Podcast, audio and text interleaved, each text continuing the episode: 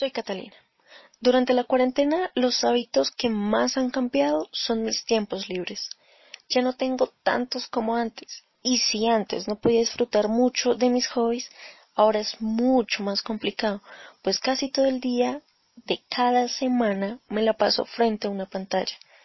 El estudio me está consumiendo y ando más cansada de lo normal.